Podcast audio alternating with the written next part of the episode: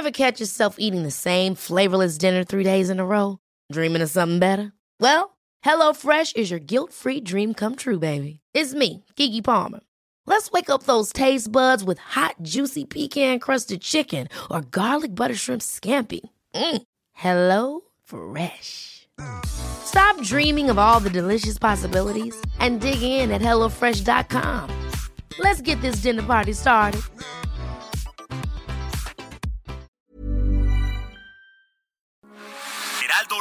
Con la H que sí suena y ahora también se escucha.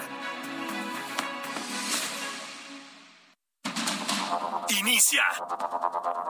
Heraldo Noticias de la tarde con Jesús Martín Mendoza. En Heraldo Radio.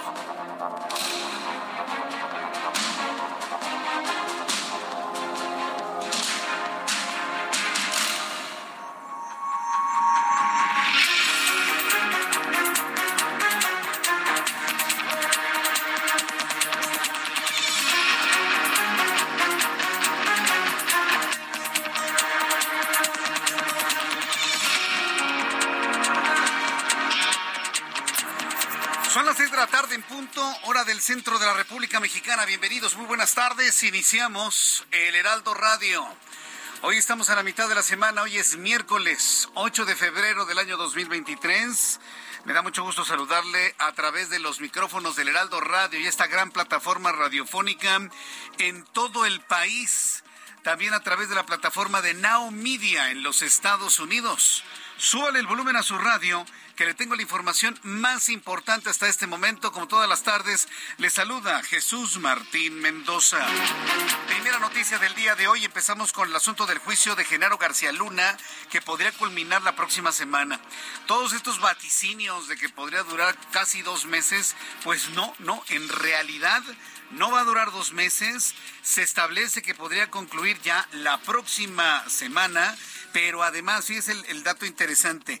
Genaro García Luna podría declarar y convertirse en noticia el Día del Amor y la Amistad el próximo 14 de febrero. Son las coincidencias, ¿no? Que se dan precisamente en estos ámbitos. Así que bueno, le voy a tener todos los detalles más adelante aquí en el Heraldo. En la Corte de Nueva York, el juez federal Brian Coogan prevé que el juicio de Genaro García Luna culmine la próxima semana con los argumentos de cierre por parte de los fiscales y la defensa, con la posibilidad de que el acusado testifique en su defensa, dejando así el destino del mexicano en manos del jurado.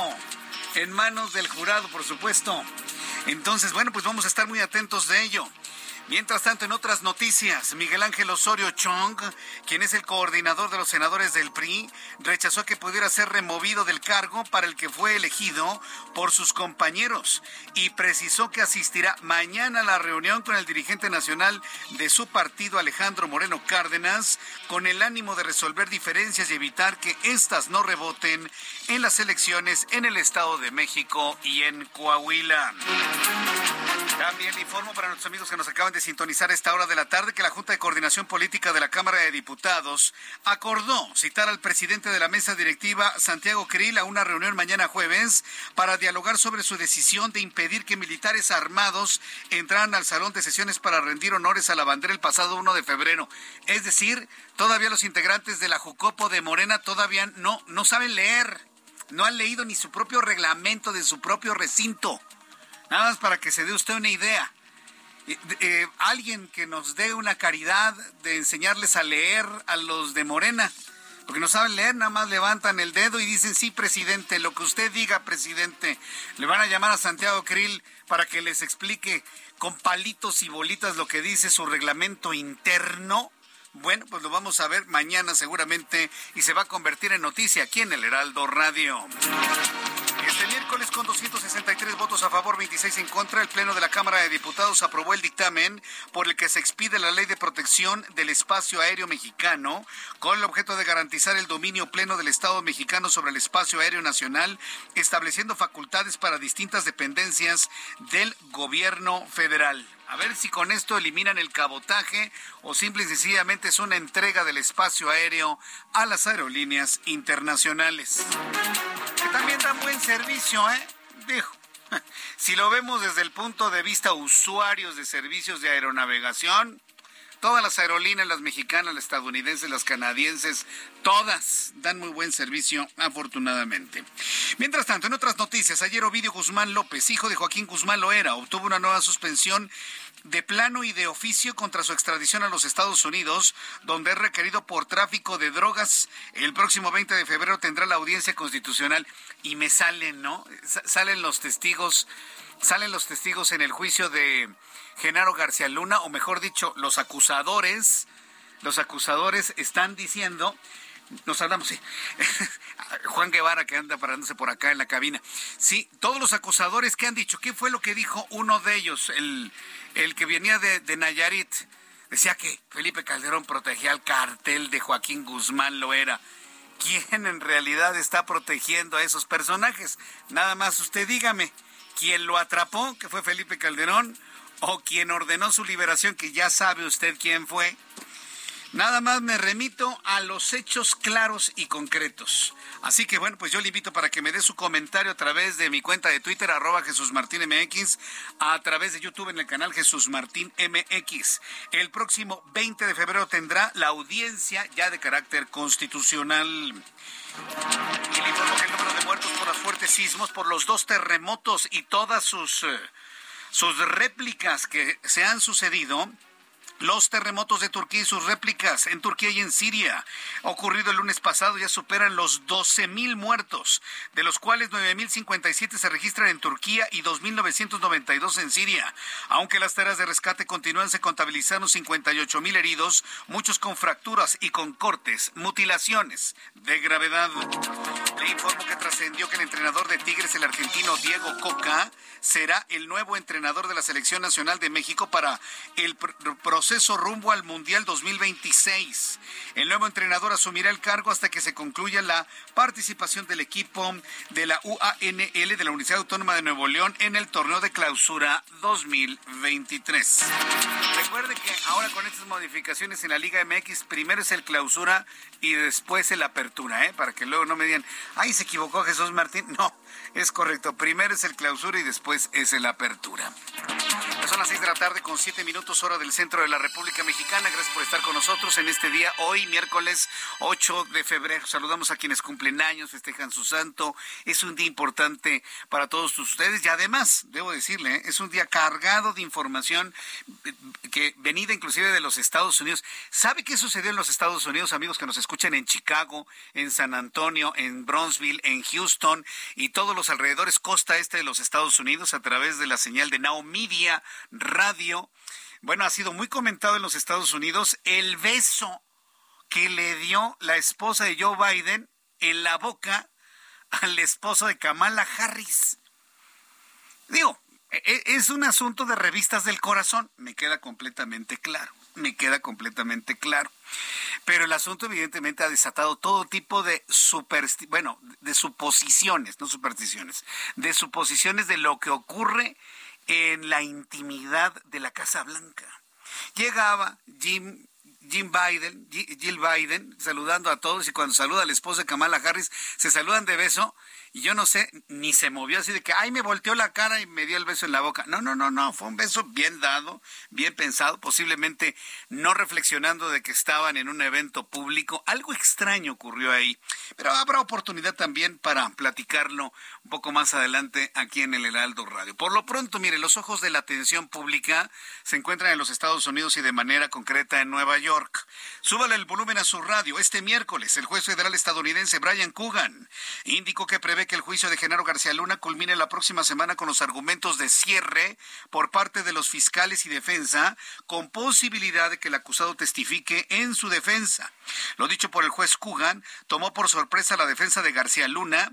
César de Castro, uno de los abogados defensores, expresó su sorpresa y comentó que las indicaciones de la fiscalía eran de ocupar 24 días de juicio y apenas van 8, y que eso obligaba a la defensa a repensar de inmediato sus próximos pasos. Es decir, quieren seguir escuchando dichos, dichos, dichos, dichos. Yo oí, a mí me dijeron, es que yo pensé, es que yo creí, es que cuando yo estaba, es que yo vi o me pareció ver, es que me dijeron, es que cuando se, se rumoraba que, es que se decía que fulano, ah, esos son los planteamientos, ¿no? Y los eh, aduladores de López Obrador que buscan que este caso que le salpique al presidente Felipe Calderón 2006-2012 se convierta en su brazo de política para encumbrar a cualquiera de sus candidatos a la presidencia de la República en 2024, finalmente fragüe, pero no, ¿eh? No va, no va fraguando y la prueba está en esto. No que dos meses, ya la próxima semana se va a definir qué va a pasar con Genaro García Luna. Mientras tanto, esta mañana, el presidente mexicano pidió no señalar al expresidente Felipe Calderón de cómplice de su exsecretario de Seguridad, Genaro García Luna. Esto luego de que ayer fue mencionado en el juicio que se realiza en la Corte de Nueva York. Y, todos sus barberos que están en las redes sociales se quedaron así como que, no, pues era nuestro deporte favorito, ¿no? Dice López Obrador que no, que también es una trampa, ¿eh? También es una trampa. Entonces, eh, eh, aclaró López Obrador aclaró López Obrador que hay cosas que no se pueden ocultar en torno a un delito y esto fue lo que comentó hoy temprano. Creo que hay cosas que no se pueden ocultar, incluso en asuntos que tienen que ver con delitos o con criminalidad, se aconseja que para llegar a la verdad hay que seguirle la pista al dinero. Entonces, ya cuando veo una gente que tiene mucho dinero, que no tenía y que pasa por el gobierno y se convierte en millonario, ya. O sea, ese es el delito mayor. Lo demás es secundario. ¿Sería el caso? Sí, en lo de García Luna. No, le preguntaba por el expresidente. Eso eh, tiene que demostrarse si él sabía y era este beneficiario de los negocios ilegales que llevaron a García Luna a acumular muchísimo dinero. E, e, Eso es lo que más le preocupa al presidente, ¿no? Que alguien con su trabajo pues obtenga algo de dinero adicional. Pero claro, evidentemente, ¿no? Si alguien gana 50 mil pesitos, pues no se puede comprar una casa de 200 millones de pesos. ¿Está usted de acuerdo? Bueno. Entonces, eso es lo que, lo que dice Andrés Manuel López Obrador. Seguir la ruta del dinero. Pues también se la seguimos a su gente, ¿no? A su gente. Sí, porque luego nos anda acusando los medios de comunicación que somos nosotros, pero no, no somos nosotros, es su propia gente. Y eso es lo que han estado haciendo algunos reportajes, siguiendo la ruta del dinero de sus cercanos, de sus amigos y hasta de sus familiares. Por eso aparecen esas escenas tan penosas, ¿no? De gente cobrando dineros en efectivo en algunos lugares que ya hemos señalado eh, desde el día de ayer. Bueno, esto fue lo que dijo el presidente de la República y bueno, también en otro momento aseguró que ya prácticamente el juicio va a terminar y hasta dio su pronóstico de cómo va a quedar el juicio de García Luna. Esta tarde el embajador de los Estados Unidos, Ken Salazar, declaró que durante los dos años que tiene frente, eh, al frente como diplomático, no ha tratado con el presidente mexicano temas referentes al proceso penal del exsecretario de Seguridad Pública, Genaro García Luna. ¿Usted le cree al embajador estadounidense de que no han hablado sobre el caso de Genaro García Luna? ¿También le va a entrar al insulto de la inteligencia de la gente? Es la voz de Ken Salazar. Esos temas estarán y están en las cortes y esperamos que el sistema trabaje para que nos dé los resultados que van a salir ahí. Yo nunca he tenido conversación con el presidente López Obrador sobre García Luna, entonces eh, no tengo comentario en eso, ¿no? porque es algo que está en eh, las cortes en los Estados Unidos, ahí es donde debe de estar.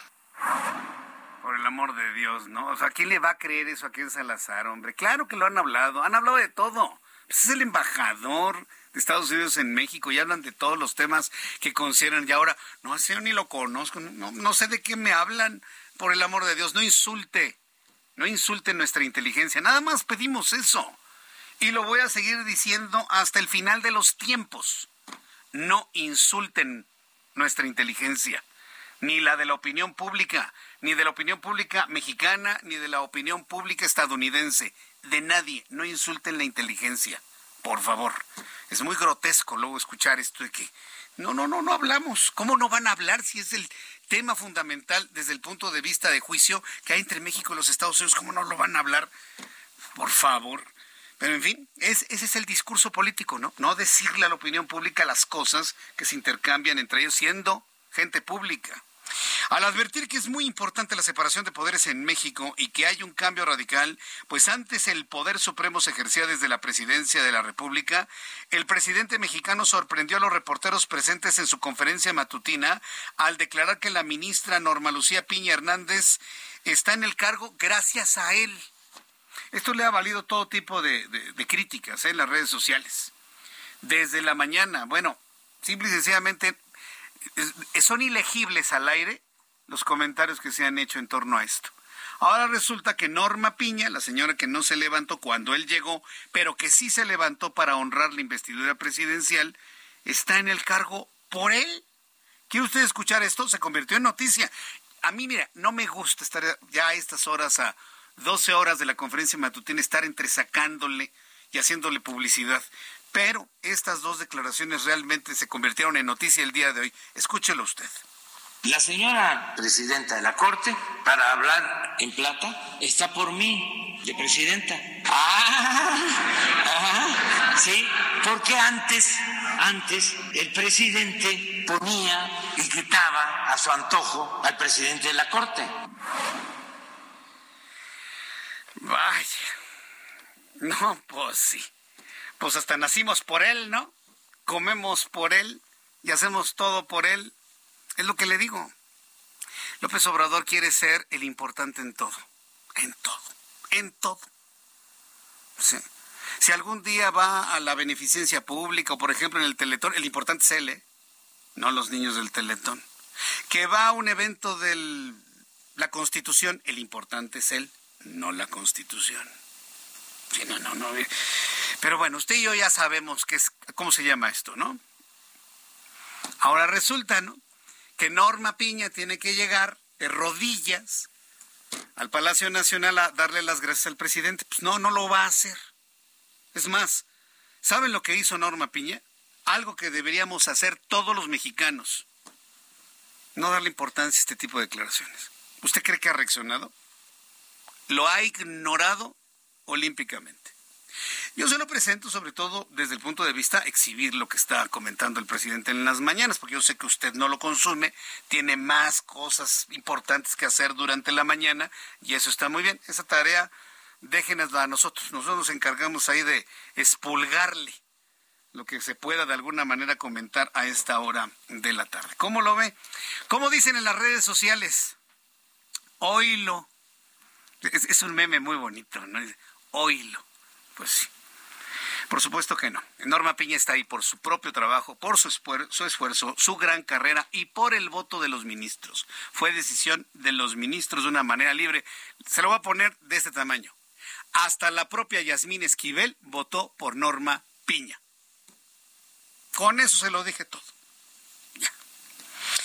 Mientras tanto, la Junta de Coordinación Política de la Cámara de Diputados, ellos siguen buscando culpables como herramientas políticas ha invitado a Santiago Krill, presidente de la mesa directiva, a que explique los motivos por lo que determinó impedir el paso de personal militar armado al interior del recinto legislativo el pasado 1 de febrero. Jorge Almaquio, nuestro compañero reportero, nos tiene más información. Adelante, Jorge, gusto en saludarte. ¿Cómo estás?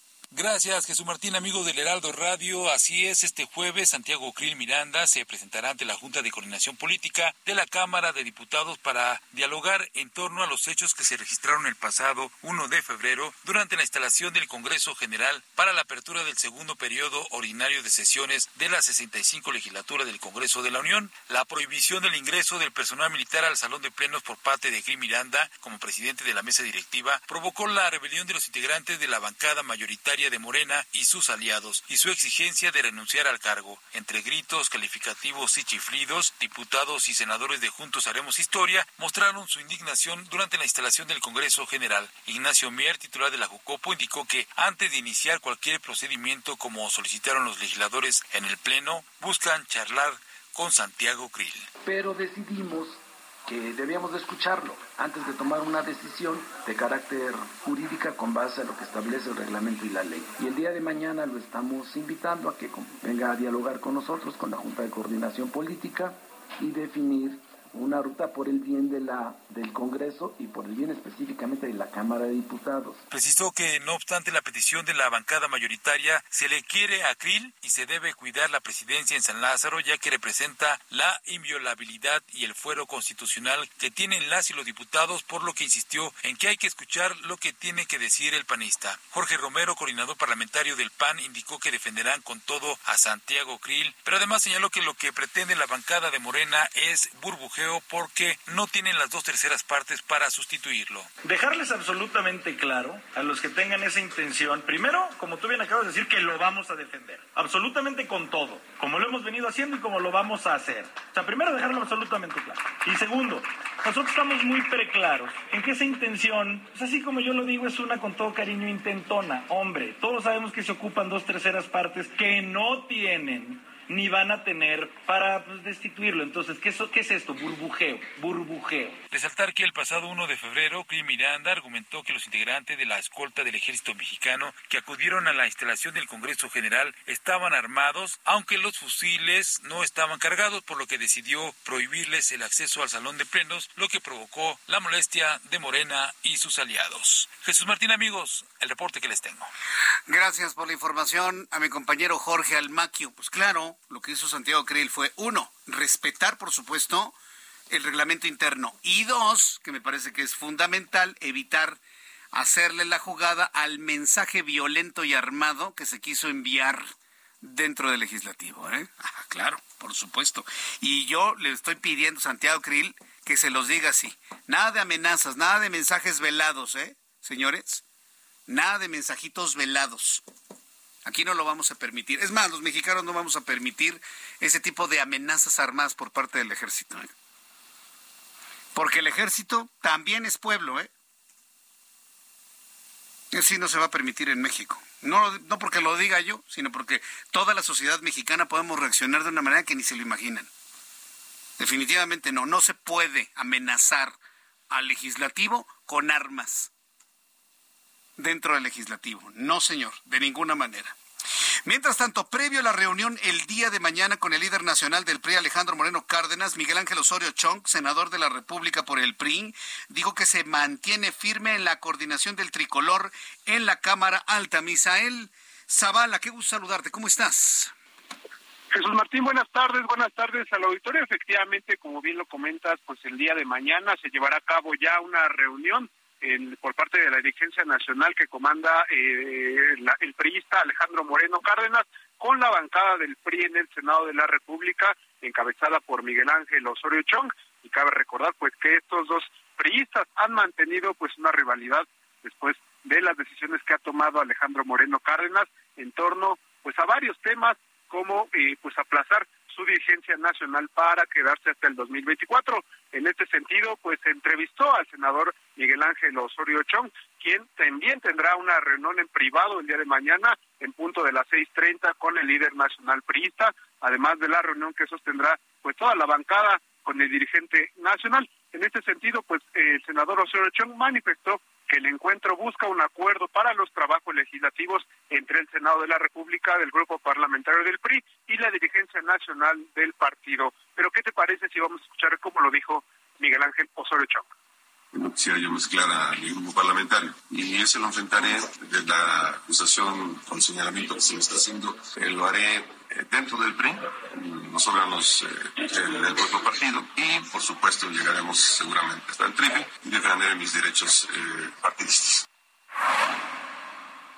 Jesús Martín y se le cuestionó al líder de la bancada priista si en la reunión podrían tocarse el tema de cambios en esta coordinación, pues Osorio Chong respondió que está en este cargo por el voto de los senadores para los periodos de la actual legislatura, por lo cual ninguno de los senadores priistas ha manifestado que se cambie al coordinador. Sin embargo, pues sí hay un tema ahí en específico, Jesús Martín, que es la petición de expulsión de Miguel Ángel Osorio Chong de las filas del PRI, luego pues de que se eh, llevó a cabo este hecho en el que pues Alejandro Moreno Cárdenas llegó eh, de manera repentina a la sesión plenaria del PRI en el Senado, y en este sentido, pues Miguel Ángel Osorio Chong decidió suspender esta sesión. Algunos periodistas no lo vieron bien, no vieron bien esta situación y pidieron la expulsión de Miguel Ángel Osorio Chong, que cabe recordar, pues fue secretario de Gobernación en la administración de Enrique Peña Nieto. Jesús Martín, hasta aquí la información. Correcto, gracias por la información, Misael.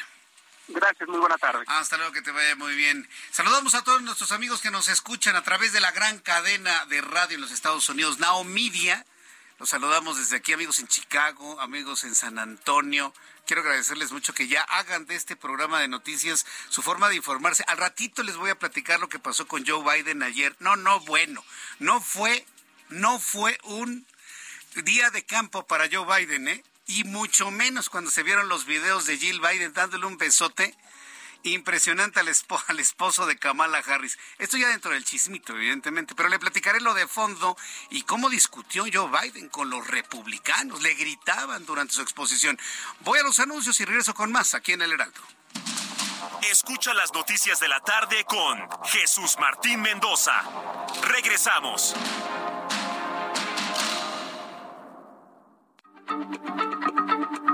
Heraldo Radio, la H se lee, se comparte, se ve y ahora también se escucha.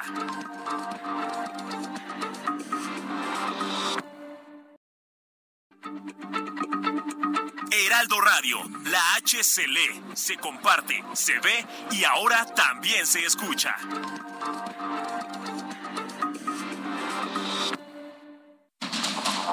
Continúa Heraldo Noticias de la tarde con Jesús Martín Mendoza.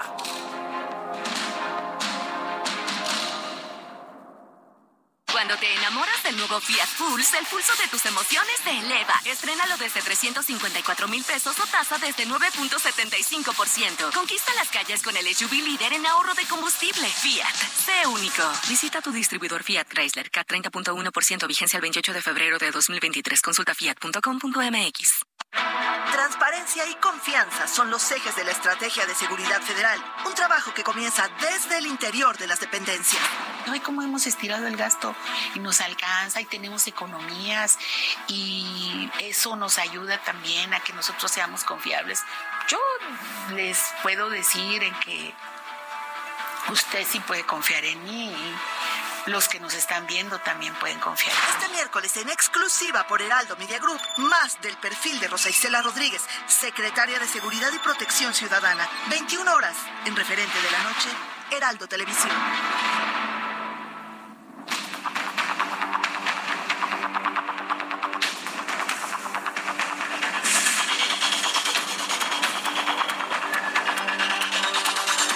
Ya son las 6 de la tarde con 31 las 6 de la tarde con 31 hora del centro de la República Mexicana. Bien, pues hay asuntos que tienen que ver con la política y el espacio aéreo mexicano que le voy a compartir en este momento. Tome nota de lo siguiente, con el voto mayoritario obvio de Morena, ya sabe que esos legisladores nada más sirven para levantar el dedo, ¿eh? No discuten, no analizan, no polemizan, no nada. Todo es Sí, presidente, le tengo miedo. Sí, presidente, le tengo, porque le tienen terror. Cuidadito aquel que ose poner en duda algún punto y coma del presidente, sale pitando, ¿eh? Lo corren, lo señalan, lo agreden. Pregúntenle a todos los que han salido de las filas de ese, de ese grupo de personas. No le estoy diciendo algo que no se sepa ni algo que no sea cierto. Simplemente lo estoy recordando. Para todos aquellos que están así muy fieles, en el momento en que flaqueen un poquitito, se van para afuera. ¿Por qué cree que los señores no, no se atreven ni siquiera a cambiar una coma un punto, no?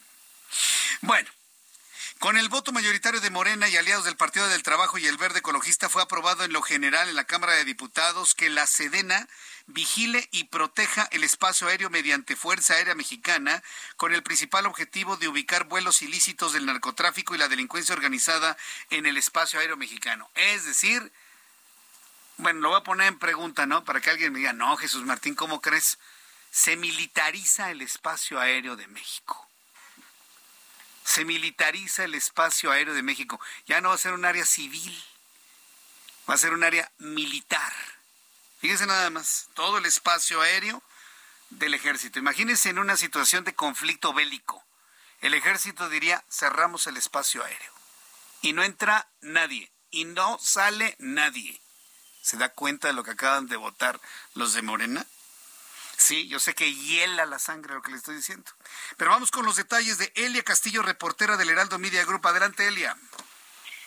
Muy buenas tardes, Jesús Martín. Te saludo con mucho gusto a ti y al auditorio. Bueno, pues así es, con 263 votos a favor, como bien señalas, de Morena y aliados, 26 en contra de, Movimiento Ciudadano y 195 abstenciones del PAN, PRI y PRD. El Pleno de la Cámara de Diputados aprobó en lo general y en lo particular el dictamen con el que se expide la Ley de Protección del Espacio Aéreo Mexicano, que como bien señalas da atribuciones a la Secretaría de la Defensa Nacional para vigilar y proteger el espacio aéreo en lugar de la autoridad civil. La oposición acusó que Morena y aliados buscan militarizar el cielo mexicano. Durante la sesión de este miércoles, con los votos de Morena y aliados, se avaló este dictamen que, recordemos, durante el último día del pasado periodo ordinario de sesiones se aprobó Fast Track en Comisiones Unidas de Seguridad Ciudadana y de Defensa Nacional y que deriva de la iniciativa enviada por el presidente Andrés Manuel López Obrador en abril de 2022.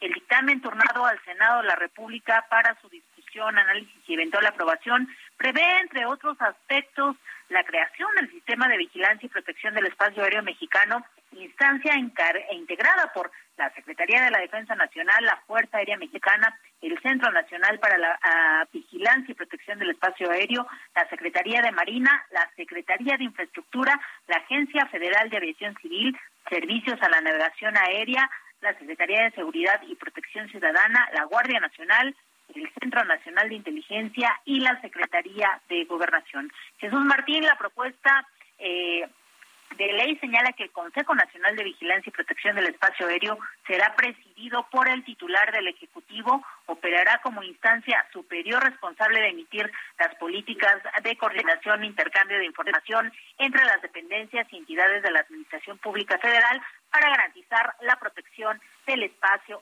aéreo mexicano. En su fundamentación, Jesús Martín, el dictamen señala que actualmente están bajo observación 281 pilotos, 274 aeronaves y 26 empresas por anomalías de funcionamiento u operación como vuelos clandestinos, falta de mantenimiento y tripulaciones sin calificación para pilotear. Así es como se aprobó esta iniciativa que pues ya, tardó en dictaminarse toda vez que fue presentada el pasado 28 de abril por el presidente de la República, Andrés Manuel López Obrador. Pasó al Senado y hay que ver la discusión y el debate que se da que se dé justamente en la colegisladora sobre este tema y con esta pues advertencia de la oposición de que se busca militarizar el espacio aéreo mexicano. Ese es el reporte que te tengo. Es decir, simplemente los morenistas hicieron menos estos reclamos de la militarización ahora del espacio aéreo. Elia.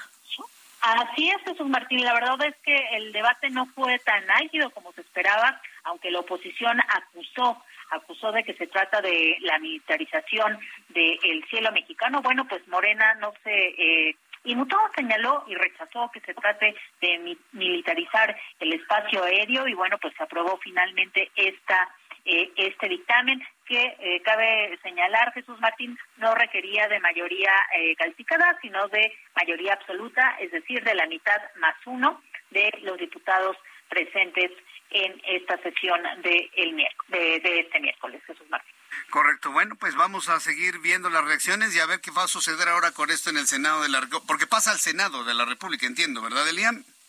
Así es, Jesús Martín pasa al Senado para su análisis y también te quiero comentar que la oposición advirtió que de ser aprobada en el Senado será impugnada ante la Suprema Corte de Justicia de la Nación toda vez que eh, la calificaron y señalaron de inconstitucional. Sí, correcto. Sí, no, no. otra, sí, la, parece que la idea es no respetar la Constitución. Elia, muchas gracias por la información. Muy buenas tardes. Hasta luego, que te vaya muy bien. Muy buenas tardes. Son las seis de la tarde con 37 minutos, hora del centro de la República Mexicana. Me da mucho gusto saludar a través de la línea telefónica Jorge Romero. Él es el coordinador del grupo parlamentario del PAN, del Partido de Acción Nacional, en la Cámara de Diputados. Estimado Jorge, bienvenido al Heraldo. ¿Cómo estamos? Muy buenas tardes. Buenas tardes, Jesús. Buenas tardes a ti y a todo tu auditorio. Bueno, hay, hay muchos asuntos que platicar. De hecho, tengo aquí anotado el platicar contigo sobre el plan inflacionario, la elección de consejeros del INE. Pero déjame, déjame pedirte una impresión de esto que se acaba de aprobar en la Cámara de Diputados de la militarización del espacio aéreo. ¿De plano? ¿Qué, ¿Qué, es lo que puede pasar en nuestro país ahora con el ejército controlando el espacio aéreo de nuestro país? Mira, para, para ser precisos, querido Jesús, y por eso nosotros como no solo PAN, toda la oposición la votamos en abstención. Sí. No, no desplaza por completo las autoridades aeronáuticas en los vuelos civiles. Sí es una militarización del espacio aéreo, pero en todos aquellos vuelos que se consideran irregulares, ilegales, es decir, aquellos vuelos que, que no se reportan a una torre de control o que se desvían de su ruta original y que no contestan. Pues esto, esto ya pasa en la realidad, es la Secretaría de la Defensa quienes los controla, los vigila, por así decirlo, pero, pero como para nosotros en la redacción sí existía una ambigüedad respecto a las facultades delimitadas de la eh, Autoridad Civil Aeronáutica, nosotros decidimos votarlo en abstención, también conscientes Jesús de que ellos tienen la mayoría para sacarla adelante y que pues eso fue precisamente lo que hicieron. Pero como bien mencionaban ahorita, esto pasa al Senado, esto todavía no es ley, y, vamos a reforzar los argumentos de nuestras y nuestros senadores del PAN allá en la Cámara en la Cámara de Senadores. Correcto. Bueno, esperemos la discusión en la Cámara de Senadores. Vamos a este tema de plan inflacionario. ¿De, de qué se trata esto? ¿Qué es lo que están proponiendo, estimado Jorge? Mira, decirte, querido Jesús, lo decíamos hoy en tribuna, lo dijimos también sí. con varios compañeros en rueda el día de hoy, que el PAN entiende que somos en esta ocasión un grupo parlamentario de oposición y que lo hemos sido y que vamos a seguirlo siendo en todo aquello que consideremos que es pues retrógrada o dañino para este país, Ajá. pero que también es esencia del PAN desde hace muchos años, Jesús, el también tener una agenda propia y el también proponer. Y eso es exactamente lo que hicimos hoy. Hoy lo que hacemos como PAN es hacer una propuesta de ley de reformas para ayudar a uno de los temas que consideramos más graves para la gente, para, para el auditorio que nos esté escuchando, que es evidentemente el tema de la inflación, en donde el PAN pone su granito de arena para tratar de contribuir. No es grilla, no estamos golpeando a nadie, no estamos golpeando al presidente, no, no, no estamos echando pleito con Morena, estamos proponiendo como PAN, las personas que pensamos distinto al oficialismo, un programa para ayudarle a la gente y que aspiramos a que ojalá, por lo menos si la puedan leer esta iniciativa porque eso de la inflación que a lo mejor para mucha gente Jesús es un término que a lo mejor muchos ni, ni, ni, ni, ni entienden, sí. es en pocas palabras que de 100 pesos que hoy tú tengas hayan, hayan literalmente bajado su valor, porque si con esos 100 pesos tú antes podías comprar, eh, por decir cualquier cosa, un par de huevos y un kilo de maíz, si ahora con esos mismos 100 pesos solo puedes comprar un solo huevo, pues aunque el billete siga diciendo 100 pesos, ya, való, ya, ya, ya bajó su poder adquisitivo porque ya no compras lo que comprabas antes. Eso así dicho es la inflación para toda la gente que nos esté escuchando. Y nosotros sabemos que es un tema que ya llegó a límites en este país que hacía mucho tiempo no había llegado. Y nosotros lo que queremos, insisto, es proponer un plan para revertirlo. Y es un plan que si gustas que entremos a detalles, yo encantado, pero que insisto, sí.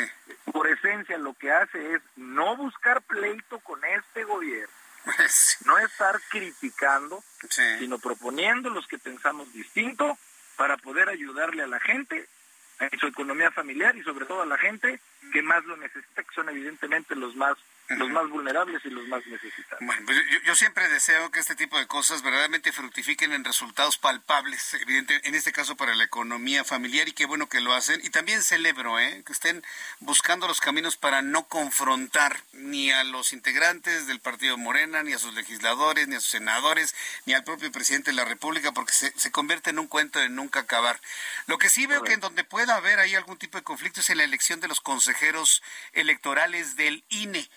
Coméntanos, Jorge, un, una vez de una sentencia judicial, ¿cómo va a quedar finalmente la elección de estos consejeros? Que entiendo que Moreno lo aceptó a regañadientes, pero a ver, ¿cómo va a quedar finalmente? ¿Cómo va a ser? Mira, para nosotros, Jesús, me refiero a mujeres y hombres del PAN, sí. a nosotros nos queda claro una idea que está, pero de verdad bien sencilla.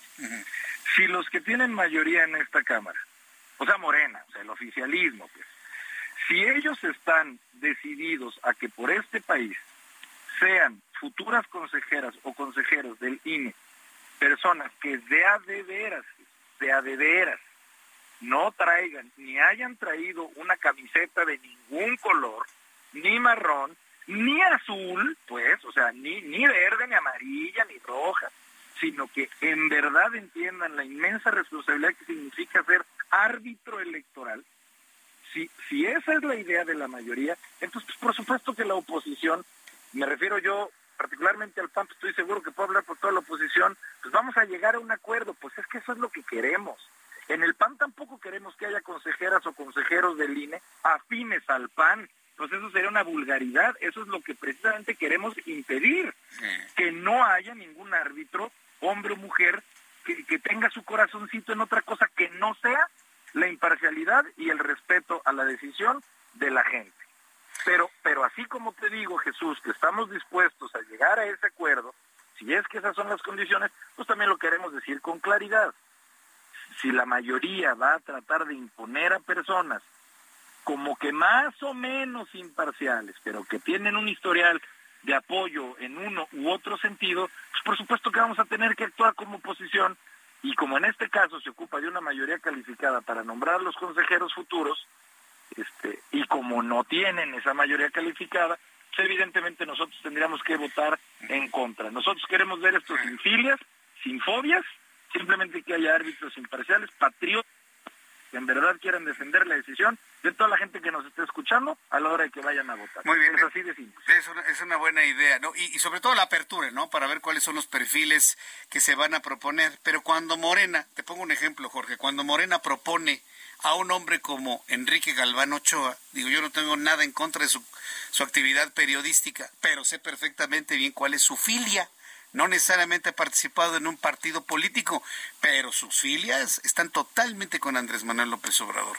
Cuando yo veo un perfil como ese, no, no hay por dónde, de, de verdad que no hay manera de que la oposición pueda aprobar un perfil como ese, Jorge. Me imagino que ya tienen ubicados a algunos de los que están proponiendo. ¿no? Mira, ni a, ni a ese ni a ningún otro. Insisto, déjame, permítame poner el ejemplo inverso. Tampoco debe estar alguien con filia por el PAN. Y te lo dice un panista. O sea, y tampoco puede haber nadie con filias por el PRI o por el PRD. O, por, o sea, lo que tiene que haber, insisto, son personas que incluso hasta medio estén profundamente lejanos de los colores partidistas y que los únicos colores que le importan sean verde, blanco y rojo, punto. Es decir, no, nosotros, si de verdad existe una responsabilidad de Estado por parte de los que tienen hoy mayoría para en verdad encontrar esos perfiles, entonces muy probablemente vamos en la ruta de un acuerdo.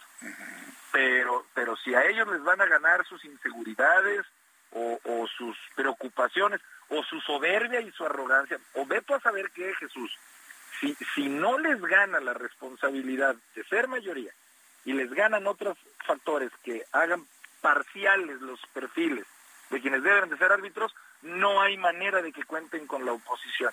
Y entonces nos tendríamos que ir a un proceso de insaculación, así literalmente como se oye. Uh -huh. Suena quizás hasta vulgar, pero está en la ley un proceso de insaculación, de tómbola, pues, para que De tómbola, de sorteo, ¿no? Tómbola, tómbola, no, ojalá y... Y aún así, y, y, y, aún así, perdón, nos mataríamos porque los perfiles que aparecieran en un papelito, literalmente, ten, tengan que ser los mejores perfiles. Porque pues, es, es, mucho lo que se juega para, para, para, las próximas elecciones en este país. Y, y mira, cada vez que hablo con nuestros amigos del PAN, del PRD, del PRI, hasta el Movimiento Ciudadano, siempre les he dicho, mi querido Jorge, millones de mexicanos tenemos nuestra esperanza de un cambio que en el futuro, a partir del 2024, reconstruya este país. Nuestras sí. esperanzas de millones de mexicanos están precisamente en ese diálogo franco, correcto, abierto, propuestas, porque lo que necesitamos es que nuestro país sea reconstruido y que sigamos avanzando como lo estábamos haciendo antes, más allá de cualquier conflicto y enfrentamiento. Y yo, de verdad, les deseo éxito en todo este intento y en esta estrategia de ser propositivos y no entrar a los conflictos ni a las provocaciones que ya conocemos cómo se dan. Jorge. Y si me permites 10 segundos, querido Jesús, reforzando esa misma idea, si, si la gente en el 2024 le da la oportunidad a otra opción, entonces esa otra opción distinta a la actual, ojalá y entienda, entendamos que sí tenemos que escuchar al de enfrente. Nos caiga bien o nos caiga mal, tenemos que escucharlos entre todos, nos guste o no, porque eso es lo que ya no hay con este gobierno. Entonces, pues que así sea, coincido con lo que acabas de decir, querido Jesús. Muy bien. Jorge Romero, coordinador del Grupo Parlamentario del PAN en la Cámara de Diputados, ha sido un enorme gusto tenerte en este programa de noticias. Gracias por este tiempo para el público que nos escucha y nos saludaremos en una oportunidad futura. Fuerte abrazo para ti y para todo tu equipo de trabajo, Jorge. Abrazo Jesús a ti y a todo tu auditorio. Gracias. Hasta pronto que te vea bien. Jorge Romero, coordinador del Grupo Parlamentario del PAN en la Cámara de Diputados. Mira, a mí la verdad me gustó mucho lo que nos ha planteado Jorge, Jorge Romero. No caer en provocaciones, no caer en absolutamente discordias, enfrentamientos, confrontaciones, descalificaciones, que ha sido pues la firma de la casa durante estos casi cinco años del actual gobierno. Ha sido la firma de la casa, ¿no? La confrontación total. ¿Qué es lo que nos interesa? Reconstruir ¿Qué es lo que nos interesa? Que tengamos un lugar bueno donde vivir. ¿Qué es lo que nos interesa? Que se reconcilie la sociedad, que se vuelva a dar la mano el obrero con su patrón, el patrón con su obrero, que nos demos la mano entre vecinos. Puede sonar hasta romántico si usted quiere lo que le estoy diciendo, pero es lo que necesitamos si queremos dejar el subdesarrollo en el que nos estamos, estamos metidos actualmente. Una de las cosas que queremos, por ejemplo, es tener una vida buena, ¿no? Y sobre todo un futuro prometedor. Y una de las cosas es tener una buena pensión. Mire, rescatar las instituciones es fundamental. Y afortunadamente la institución que en estos momentos pues puede otorgar una pensión para los trabajadores, pues está y, y hay que de alguna manera eh, aprovecharlo. Hemos platicado con nuestros amigos de JPM Jubilación y Pensión Máxima en otras ocasiones y hoy he invitado a Franco Vidal, director general de JPM Jubilación y Pensión Máxima, nuevamente aquí en el estudio del Heraldo. ¿Cómo estás? Jesús, Gracias, muy buena tarde. Gracias por la invitación. Gracias, Franco. Gracias, Franco, por estar aquí con nosotros. Oye, pues eh, muchas personas nos siguen preguntando sobre cómo poder tener una buena pensión, cómo incrementar la expectativa de una pensión, poder tener una pensión digna. Y ustedes han resuelto esta gran cantidad de, dudas, problemas, inquietudes del público que está ya próximo o ya está en edad de jubilarse. Eh, hay una enorme duda, ¿no? ¿Cuál fue la afectación a las pensiones cuando había el salario mínimo y ahora con la, la unidad de medida? ¿Cuál ha sido la diferencia? Bueno, recordemos que en, el, en la administración anterior se creó una jurisprudencia en la cual el IMSS resolvió que solamente las pensiones que se daban hasta 10 veces el salario mínimo podían ser consideradas en eso, salario mínimo. Sin embargo, la legislación, la ley de 1973 como tal, establece que la pensión se tiene que otorgar a través del salario mínimo, se tiene que calcular con el salario mínimo.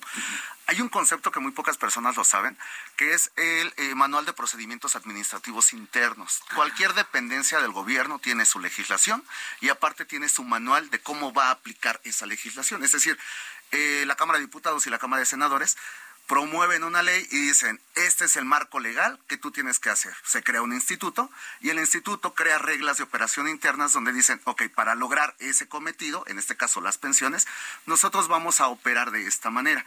En esta operación, en las últimas administraciones, es cuando se ha dado la modificación al cambio de lo que antes era el salario mínimo y que ahora se está calculando la pensión con base en las sumas. ¿Qué es la UMA? Es una unidad de medida y actualización, bueno, ese es el nombre, y es un índice para eh, determinar cuánto es lo que va a pagar un derechohabiente, perdón, eh, un ciudadano con respecto a las multas federales. Eso fue el inicio. Sin embargo, el instituto lo ocupó para determinar el pago, es decir, las obligaciones que el Estado tiene para con el derechohabiente. Entonces, aquí vemos una uso a conveniencia de la aplicación de la norma, porque la ley es una, pero la norma, lo que dice cómo se va a hacer, se, se aplicó a favor del instituto. Final de cuentas. Para pagar menos. Para, pagar menos, por supuesto. Actualmente el valor de la UMA es inferior al valor del salario mínimo. Aún así, hay mecanismos eh, con los cuales una persona actualmente lo máximo que puede llegar a cotizar son 78 mil pesos, que no es nada despreciable. Y eh, lo máximo que una persona puede llegar a tener de pensión, aunque sea a través de la UMA, puede ser hasta de 56 mil pesos netos mensuales. A ver, dime una cosa, para quienes están en el régimen 73, ¿se calcula la pensión con salario mínimo o con UMA? Con UMA, con, unidad de medida y actualización, es correcto. O sea, todos, todos con UMA ya. Sí. Aunque la ley diga con salario mínimo. Aunque la ley diga con salario mínimo. Y ojo, sí ha habido casos, porque incluso en jubilación y pensión máxima los hemos llevado, casos en los que las personas se inconforman y se presenta una demanda. La demanda se tendrá que presentar, se tendrá que demandar al instituto ante la Junta de Conciliación y Arbitraje. Muy bien. Sí se puede llegar a ganar, sin embargo, una vez que se gana, también se resuelve que el instituto tiene la oportunidad de determinar el monto máximo de la pensión. Y ahí hay un enredo de legislaciones y tesis de jurisprudencias en las cuales el instituto solamente otorga una pensión máxima de 10 veces el salario mínimo. Entonces, en términos prácticos, si le decimos a una persona, ¿qué prefieres? ¿Una pensión topada a 25 UMAS o a 10 salarios mínimos? El monto resulta ser mayor en UMAS. Ah, bueno. Mira, a ver, e-, ese es el punto, ¿no? Hasta este momento estoy seguro que muchas personas que tienen casi 60 años o ya tienen 60 años cumplidos y que quieren verlo de su jubilación, pues entendimos más o menos, ¿no? Porque sí, es un tema complejo. Es un tema complejo, evidentemente yo quiero pedirte que me esperes unos cuantos minutos. Con gusto. Voy a ir a los anuncios comerciales y mucha atención, por favor, a quienes nos están escuchando en todo el país. Atención, amigos en Guadalajara. Vamos a seguir en digitales con esta entrevista.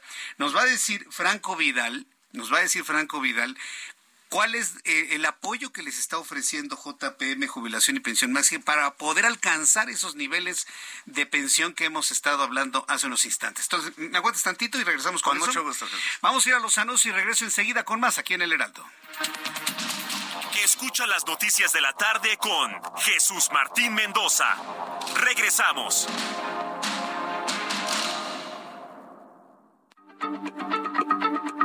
Heraldo Radio, la H se lee, se comparte, se ve y ahora también se escucha.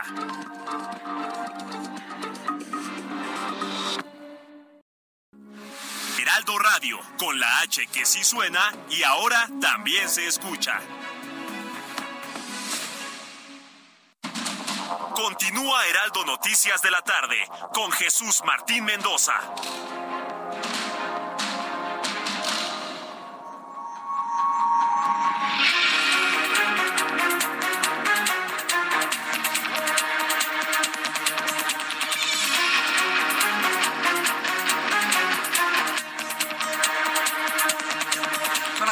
Punto, las 19 horas en punto hora del centro de la República Mexicana. Gracias a, nuestros amigos que nos acaban de sintonizar y a quienes ya nos siguen a través de digitales en algunos puntos de la República Mexicana. Estoy con Franco Vidal, director general de JPM Jubilación y Pensión Máxima.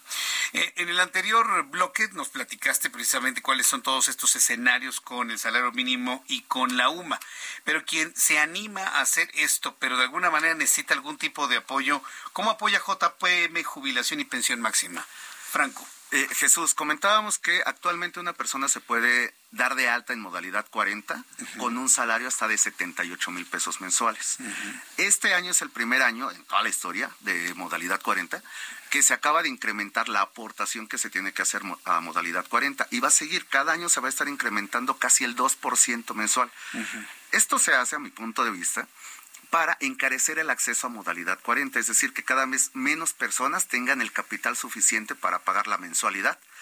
Actualmente es una mensualidad de 8.800 para estar cotizando cerca de 78 mil pesos mensuales.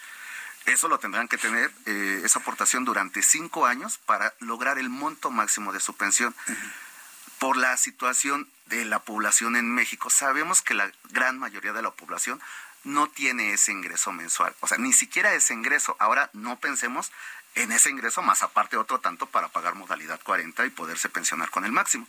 Y es ahí donde nosotros diseñamos un programa de financiamiento con el cual, ojo aquí, si es una persona que tiene 60 años cumplidos, más de mil semanas cotizadas, que actualmente no esté pensionado, lo comento porque hay muchas personas que ya se pensionaron y se acercan a preguntarnos por este programa. Aquí les comento que una vez pensionado ya no se puede hacer este programa.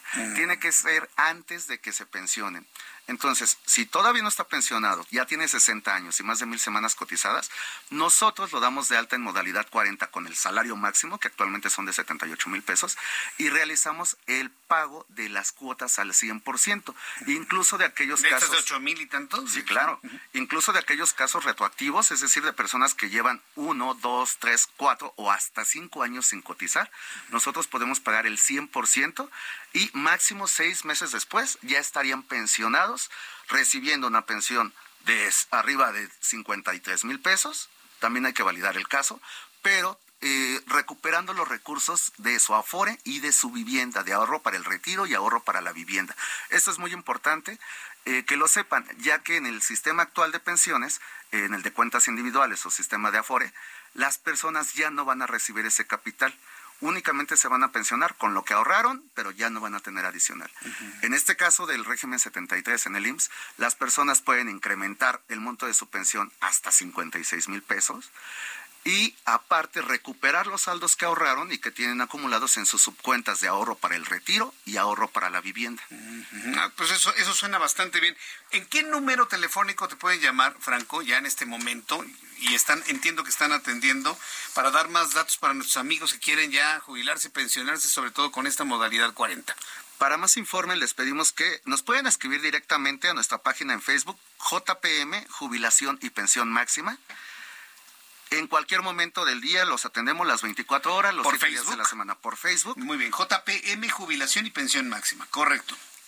¿Y el número telefónico cuál el es? El número telefónico es el 5537 49 41 42. Ajá. A ver, se lo voy a repetir para que lo anote y ya vaya mandando un mensaje de WhatsApp que quiere más información sobre las pensiones. 55 37 49 41 42. Es correcto. Otra vez, está muy sencillo. Apréndase 55 37, luego el 49 41 42.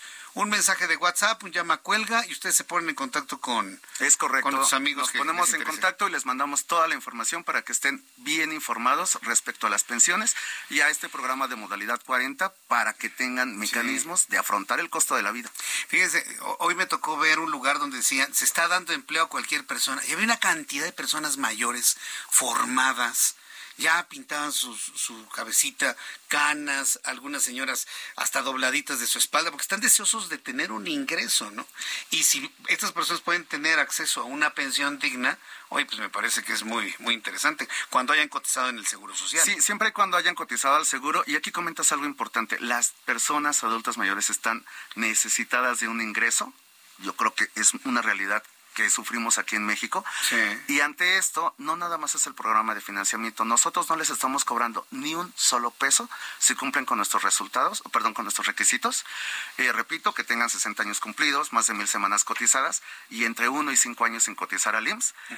No les cobramos absolutamente nada y nos comienzan a pagar hasta que ellos ya reciban su primer pago de pensión. Hasta que empiecen a fluir las pensiones. Es correcto. Es cuando ya entonces empieza a pagar el financiamiento. Significa que nosotros les estamos garantizando una fuente de ingresos, invertimos en su caso y aparte de eso mismo que van a ganar, terminan pagándonos a nosotros sin sacrificar su situación actual eh, económica. Pero cuando ya está, ya está fluyendo la pensión. Fíjate qué interesante, hasta que ya está fluyendo la pensión. Pues Franco Vidal, director general de la empresa JPM Jubilación y Pensión Máxima, muchas gracias por este tiempo. Repetimos el número, es 55 37 49 41 42. En estos tiempos de crisis, no lo deje, no lo deje, no lo eche en saco roto, ¿eh? Busque la forma de tener una mejor pensión. Muchas gracias, Franco. Agradezco el espacio, saludos. Franco Vidal, director de JPM Jubilación y Pensión Máxima. Son las 7 con 6. Le presento un resumen con las noticias más importantes en el Heraldo Radio.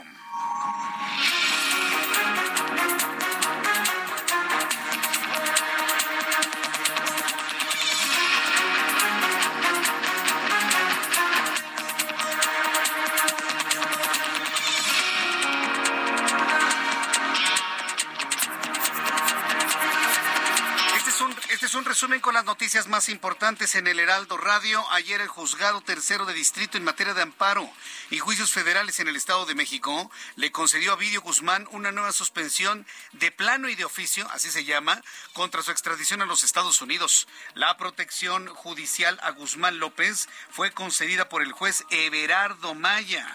Un poco más adelante le voy a tener todos los detalles de cómo finalmente el hijo de Joaquín Guzmán en el los mecanismos de este país y de la actual condición política, pues la ha librado, ¿eh? Hasta este momento no se va a ir a los Estados Unidos. Turquía y Siria ya superan los 12.000 muertos tras los terremotos de magnitud 7.8 y 7.5 ocurridos el lunes pasado en el sudeste de Turquía y el noroeste de Siria.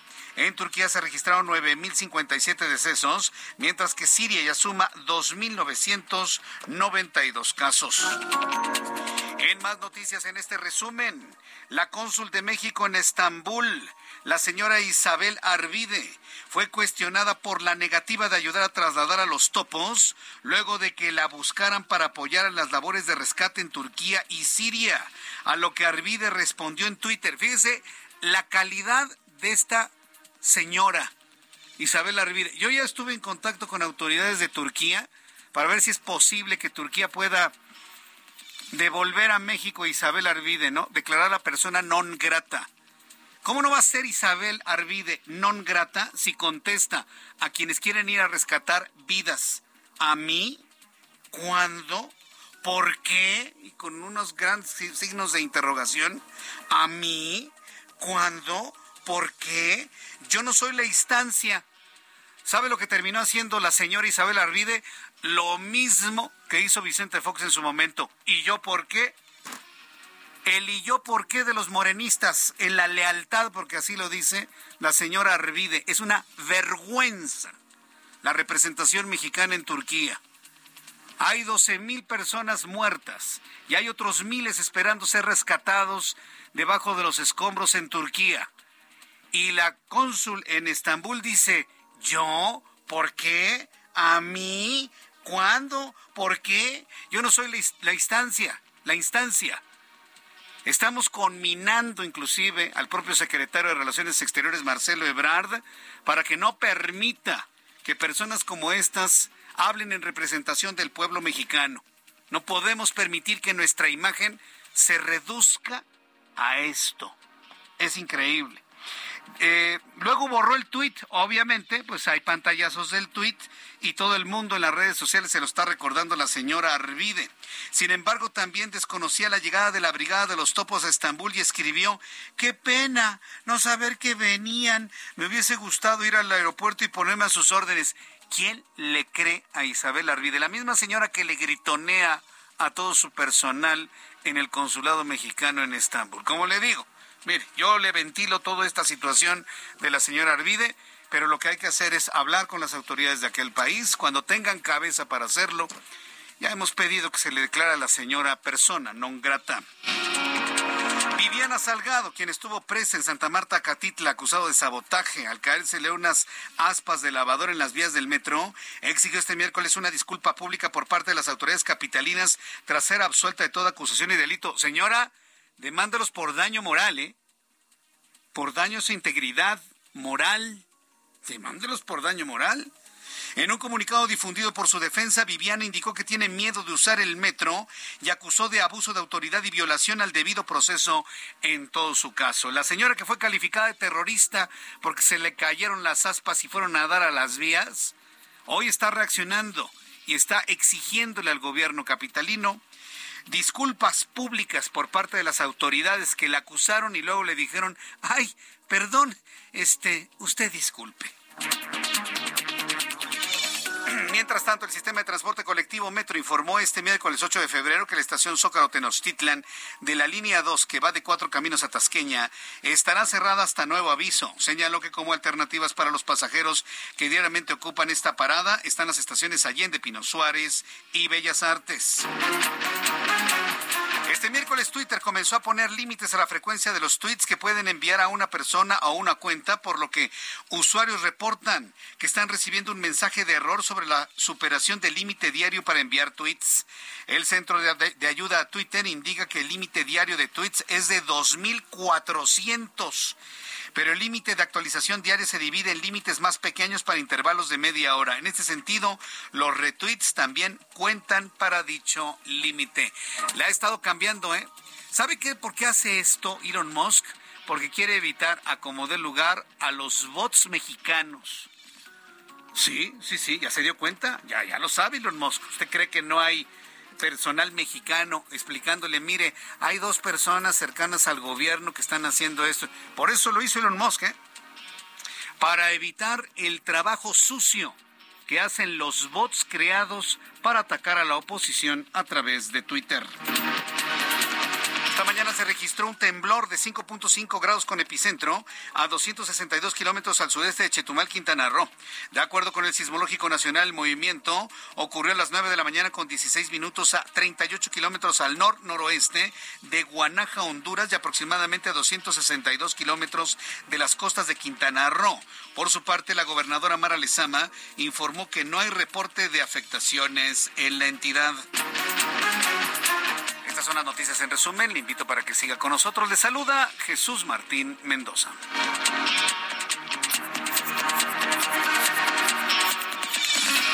Ya son las 7 con 13, las 19 horas con 13 minutos hora del centro de la República Mexicana. Vamos con nuestros compañeros reporteros urbanos. Mario Miranda, qué gusto saludarte. ¿En dónde te ubicamos, Mario? ¿Qué tal, Jesús Martín? Muy buenas noches. Tenemos información de la zona sur. Informarles a los medios automovilistas que en estos momentos encontrarán buen avance en el anillo periférico, esto en el tramo de San Antonio a la glorieta de San Jerónimo, esto en dirección hacia el sur. En el sentido opuesto del anillo periférico, en dirección al norte, encontraremos tránsito lento de San Jerónimo a Barranca del Muerto. La avenida Barranca del Muerto con carga vehicular en ambos sentidos, del periférico a la avenida de los Insurgentes. Las Flores con buen avance del periférico a la avenida Revolución. Altavista con carga vehicular de Revolución a Periférico y finalmente el eje 10 Sur Río Magdalena con tránsito lento de Avenida Revolución al Periférico. Pues Martín es la información vial de la zona sur. Muchas gracias Mario por la información. Que tengas buenas tardes. buenas tardes. Javier Ruiz, ¿en dónde te ubicamos Javier? Hola Jesús Martín, en la estación San Francisco Jesús Martín y es que hace unos momentos pues acaba de reanudar el servicio de la línea 9 después de que un hombre aproximadamente 30, 35 años de edad pues cayó en las vías Jesús Martín y pues afortunadamente fue arrollado. Han llegado ya los servicios eh, periciales, lo han retirado y también pues afortunadamente también ya, el servicio se reanudó en dirección hacia la zona de Chilpancingo. También mencionar Jesús Martín que en estos momentos se registra la volcadura de un vehículo compacto en color rojo, justamente en la calle de López y Ayuntamiento. Hay una mujer eh, lesionada, la conductora, ligeramente pues eh, golpeada. Ya han llegado elementos del Estado de Rescate y Urgencias Médicas, quienes la han atendido en el mismo lugar, únicamente pues manejar con precaución para quien deja atrás de la zona de la avenida Hidalgo sobre López en dirección hacia el doctor Río Hidalgo. O sea, de momento, Jesús Martín, el reporte que tenemos. Muchas gracias por la información, Javier. Estamos atentos, buenas noches, hasta luego. Hasta luego, buenas noches, que te vea muy bien. Nuestro compañero Javier Ruiz con esta información aquí en el Heraldo. Son las siete con quince, las siete con quince, hora del centro de la República Mexicana. Le informo que ayer el juzgado tercero de distrito en materia de amparo y juicios federales en el Estado de México le concedió a Ovidio Guzmán una nueva suspensión de plano y de oficio contra su extradición a los Estados Unidos. La protección judicial a Guzmán fue concedida por el juez Everardo Maya Arias es solo una ratificación de la suspensión provisional y no implica que el proceso de extradición del narcotraficante se haya detenido. Solo es una medida cautelar en lo que el juez decide si lo ampara para frenar que sea entregado a autoridades de los Estados Unidos. Así que bueno, pues ahí Ovidio la va librando. la extradición sigue, evidentemente como eh, le hemos explicado. Sin embargo, bueno, pues se han dado todas las protecciones necesarias por parte de la justicia mexicana para que no se vaya Ovidio Guzmán a los Estados Unidos.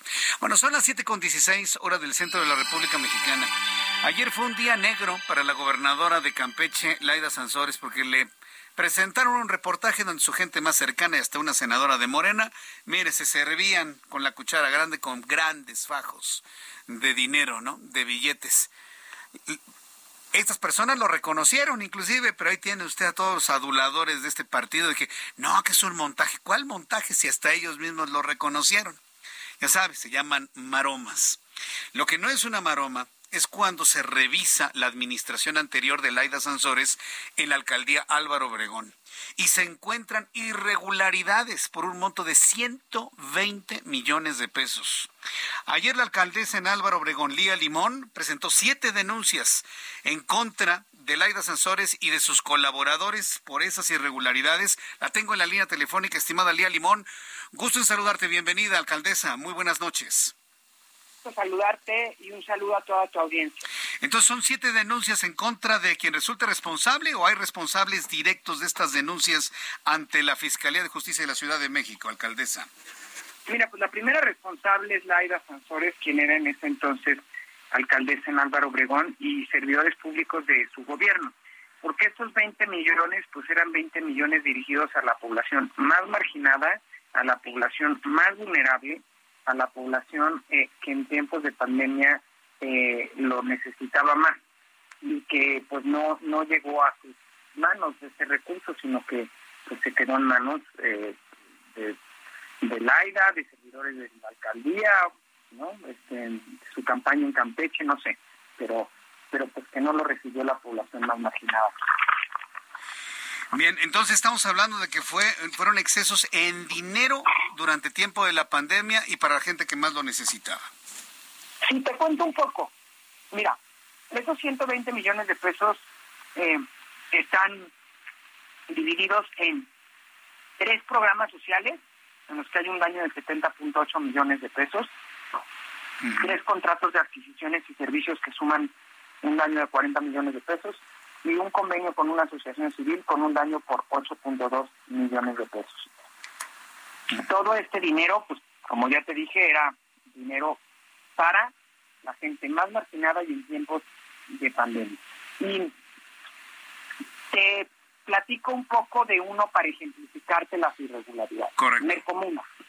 Mercomuna es un programa que se creó en el 2020 en plena pandemia con el objetivo de apoyar la economía de las familias vulnerables y a los comercios locales. Es decir, tenía dos vías de apoyo.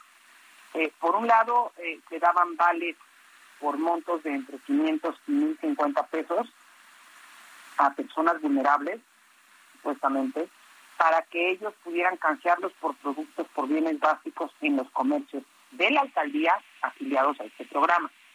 Al final, supuestamente los, los comercios canjearían los vales en la alcaldía eh, para obtener pues los cheques que se les tuvieran que dar para, para que los tuvieran que cobrar, ¿no? los cheques de los distintos sacos. Entonces, ¿qué sucedió con esto? Este programa tenía 31.2 millones de pesos. ¿Sí? Y hay muchas irregularidades en su operación. Primero, no hay evidencia de que los recursos hayan llegado a quienes estaban destinados porque no se hizo un censo para determinar la condición de vulnerabilidad de los beneficiarios. Segundo, el padrón de comercios no existe. Y, ahorita te digo porque esto es tan importante. Además, se encontraron beneficiarios que recibieron vales, las reglas de operación establecían que eran por una única ocasión. Bueno, pues hay beneficiarios que recibieron vales en dos o tres ocasiones, pero hay también otros eh, muertos, o sea, beneficiarios fallecidos que recibieron vales quién sabe cómo, o personal de la alcaldía. Hay firmas de servidores públicos que recibieron dinero en efectivo a cambio de vales de este programa. Pero lo más grave es que no hay evidencia de cuáles eran los comercios eh, que llegaban a canjear esos vales por recursos. Y lo peor es que lo que sí tenemos es evidencia de que quien, cobró cheques por 31.2 millones de pesos fue la directora de finanzas o los endosó a otros funcionarios de la alcaldía. Es decir, hay una serie de cheques por 31.2 millones de pesos, supuestamente para este programa, que cobró la directora de finanzas o se los endosó a otros servidores de la alcaldía, pero que ese es el último registro que se tiene, es decir, no se tiene un solo registro de que esos cheques los hayan entregado a alguien más o de que ese dinero lo hayan entregado a alguien más. Entonces, pues sí es muy grave porque es una cantidad muy importante, insisto, de recursos que iban para los más desfavorecidos en tiempos de pandemia. Vaya, bueno, pues eh, ¿cuánto tiempo se tardará la, Fiscalía para resolver esta investigación? Y vaya, la pregunta es, ¿hay confianza en la Fiscalía para que verdaderamente vayan a fondo en contra de alguien integrante del partido Morena, Lía Limón? Mira, no hay confianza y te voy a decir por qué no hay confianza. Esta no es la primera denuncia que yo presento. Yo he presentado, Jesús Martín, cuatro denuncias eh, penales ante la Fiscalía y 150 actas de, observaciones a la, a la entrega de la administración anterior. Y la Fiscalía no ha hecho nada de las denuncias que he presentado y la Contraloría pues me ha girado oficios preguntándome que cómo van mis investigaciones en lugar de que quienes investiguen sean ellos, ¿va? Entonces, no, la verdad no hay confianza. Sin embargo, es mi deber hacerlo. Y yo lo, lo hice en un principio, lo vuelvo a hacer ahora y lo seguiré haciendo si sigo encontrando irregularidades, porque es mi deber. O sea, no puede ser que haya, así como te cuento, hay otro contrato de 3.4 millones de pesos que se le pagó a Walter David Patrón Bacab, hoy vocero del aire en Campeche, y que es un contrato pues, que pareciera ser un contrato simulado, porque él no entregó nada a cambio de ese contrato. Entonces, pues por supuesto que es muy grave. Y así me puedo ir en cada una de, de, de los de, de, los que te comento. Es decir, cada una de nuestras denuncias va acompañada con una, dos o tres carpetas de anexos. Están bien documentadas. Hubo otro contrato por 8.2 millones de pesos con una con una organización, eh, con una asociación, eh, se supone que encargada de digitalizar las bibliotecas de la alcaldía. A mí no me entregaron una sola biblioteca digitalizada para que mejor me entiendas. Entonces, uh -huh. otro contrato, la verdad, simulado, ¿verdad? Otro convenio simulado. Por lo tanto, pues esto sí es algo que yo tenía que denunciar. Aquí no hay nada personal, hay simplemente eh, pues una denuncia sobre irregularidades encontradas sobre las cuales la, la exalcaldesa y gobernadora de Campeche, Laila Sansores, uh -huh. deberá dar cuenta. Bien, pues Lía Limón, vamos a estar llevando el seguimiento ahí en la Fiscalía de cómo van finalmente esta, estas denuncias y bueno, cualquier otra novedad en la alcaldía, en asuntos de la Ciudad de México, pues volvemos a platicar contigo en la oportunidad futura. Lía Limón, alcaldesa en Álvaro Obregón, muchas gracias por estos minutos para el auditorio del Heraldo Radio. Un gusto saludarte y a tus órdenes. Muchas gracias. Igualmente, Lía, que te vea muy bien. La alcaldesa en Álvaro Obregón, hoy aquí en entrevista ya con detalles de las siete denuncias que presentó ayer en contra de Laida Sansores y sus colaboradores. Le digo, fue un día negro ayer para Laida Sansores y luego ver a sus colaboradores recibiendo la lana. Y es justificante, sí, pero es que eran impuestos. Ajá. Sí, y nosotros, ay, ajá, sí, por supuesto. Vamos a ir a los anuncios y regreso enseguida con más noticias aquí en el Heraldo. Escucha las noticias de la tarde con Jesús Martín Mendoza. Regresamos.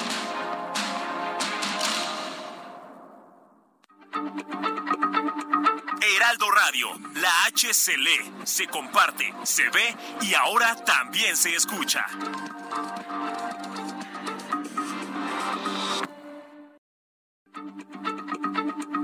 Heraldo Radio, la H se lee, se comparte, se ve y ahora también se escucha.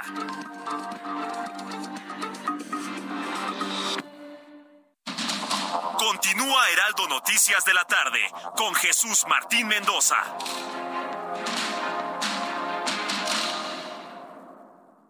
Cuando te enamoras del nuevo Fiat Pulse, el pulso de tus emociones se eleva. Estrénalo desde 354 mil pesos o tasa desde 9.75%. Conquista las calles con el SUV líder en ahorro de combustible. Fiat, sé único. Visita tu distribuidor Fiat Chrysler, CAT 30.1%, vigencia el 28 de febrero de 2023. Consulta fiat.com.mx. Todavía falta llevar la paz hasta las comunidades más pequeñas. La reducción de delitos obliga a reforzar el trabajo. Se bajó el homicidio, se bajó la, los secuestros, se bajaron los robos de vehículos. Todavía nos falta. No se ha concluido el trabajo, falta mucho y nadie está diciendo que ya se acabó con la violencia. Más del perfil de la secretaria de Seguridad y Protección Ciudadana Rosa Isela Rodríguez, en exclusiva por Heraldo Media Group, este miércoles a las 21 horas en Referente de la Noche, Heraldo Televisión.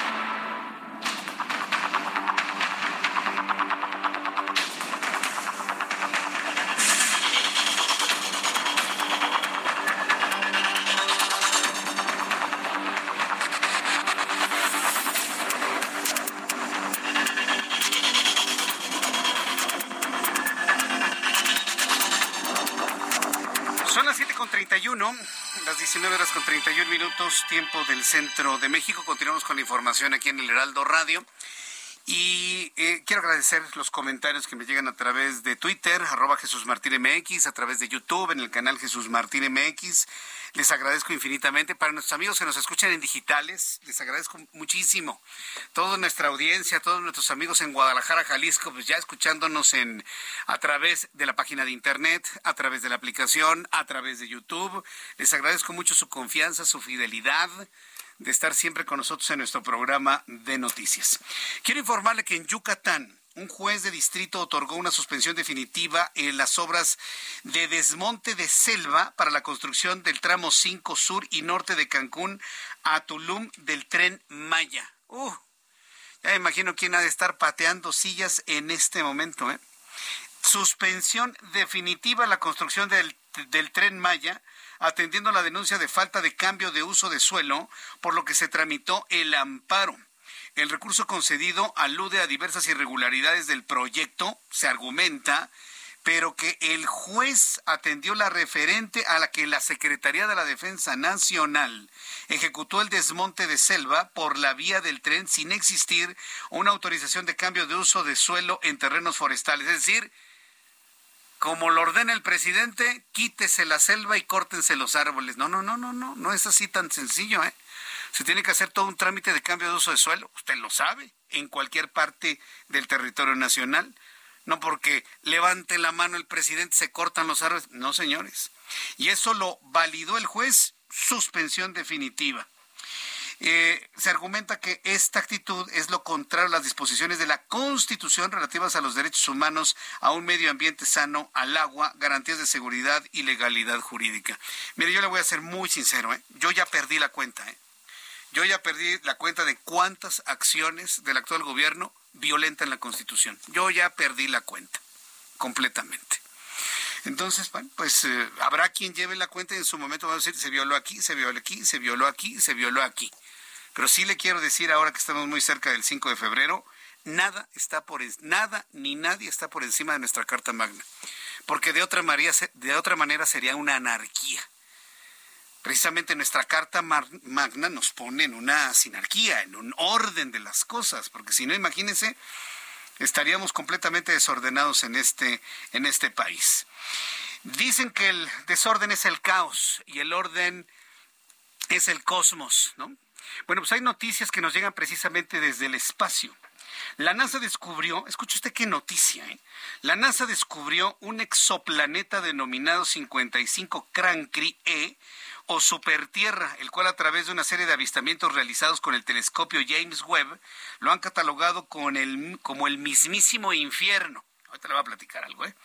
Pues se encuentra cubierta de lava y en las noches hay lluvias de fuego. De acuerdo con la información revelada, esta sería la primera vez que detectan algo así en la historia.